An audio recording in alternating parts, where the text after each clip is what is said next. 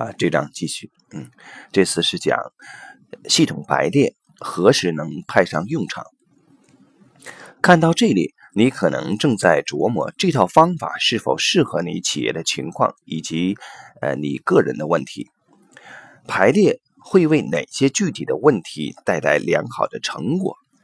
举个实例：公司诸事不顺，客户流失，业务量下降，士气低落，怎么搞的？所有平常使用的分析都用过了，但毫无进展，焦虑开始在系统里蔓延，带来紧张和更高压的控制。也许公司考虑进行激烈的财务整顿，降低成本，或将业务外包，以专注在主要的技术上。然而，这种想法很少考虑到系统公司的有机体系会对这些手段有什么反应。为什么有时候公司抗拒财务整顿的努力，就像免疫系统抵抗发炎时一样困难重重呢？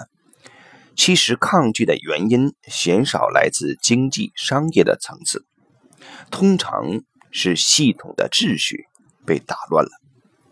公司的领导人没有先参考指南针就改变了方向，他们本来应该先问我们的员工以什么为方向。他们对公司的态度是什么？以前在哪些情况下我们得到大家的支持和投入？过去哪些价值观促成了成功？他们需要什么才能理解并支持我们的方法？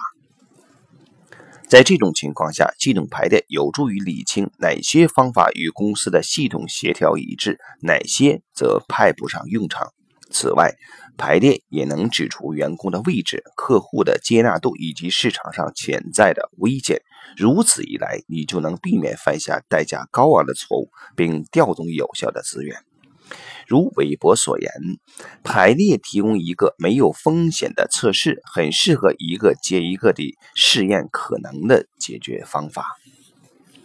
下面列出了可能的应用方式。要进行排列的话，问题必须以解决为导向，并更加明确地界定出来。一、搜集重要人士及经济决策的相关资料。应用方法 A 还是 B 比较适合我们？团队结构在我们的组织里要如何运作？要如何规划才能让项目顺畅运作？我们有可能和 C 公司合作吗？如果我们要改变产品，可以指望国外的联盟公司吗？公司里每个人的职权和责任是否已有明确的界定？Y 部门的工作人数是对的吗？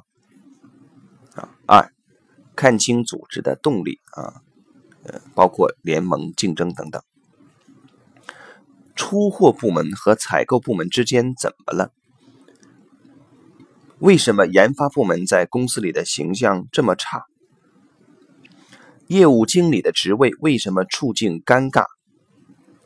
是什么阻碍了公司里的信息流通？为什么 B 部门的人一直辞职？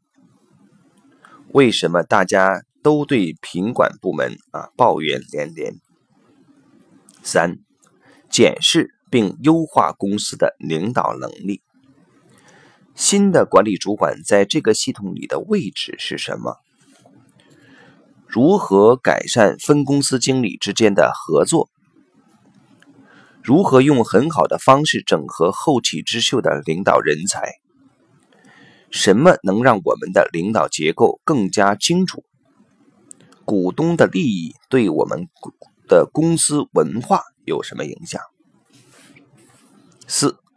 看清需要哪些资源，哪里需要资源，什么让我们无法成功打入市场 H 族群？如何加强我们的核心能力？如何改善 A 和 B 之间的内部程序？产品 X 卖得很慢，背后的原因是什么？什么能改善我们和客户的接触？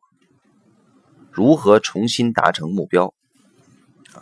五、发展公司文化、价值观愿景目标在我们公司里到底扮演何种角色？员工对经营理念的看法是什么？台面上公司由谁运作？台面下由谁运作？需要什么才能让我们的团队团结起来？新员工和老前辈起冲突的根本原因是什么？信任和忠诚在公司里的地位是什么？这间公司对新员工有多大的吸引力？六啊，让身外让身为外部顾问的你啊找到正确的位置。身为顾问的我在这间公司的位置是什么？什么让我的顾问工作啊停滞不前？我是否让自己转卷入了这间公司啊？我是否让自己卷入了这间公司？我的任务明确吗？我需要什么客户才会接受我？我要如何成功地开拓客源？七，达成个人目标。我需要什么才能达成我的事业目标？我在公司里的位置对吗？我是否该考虑换公司，还是该考虑自由职业？如何让我的个人目标与工作目标一致？我要如何成功且公平地调解冲突？好，这一节就到这里。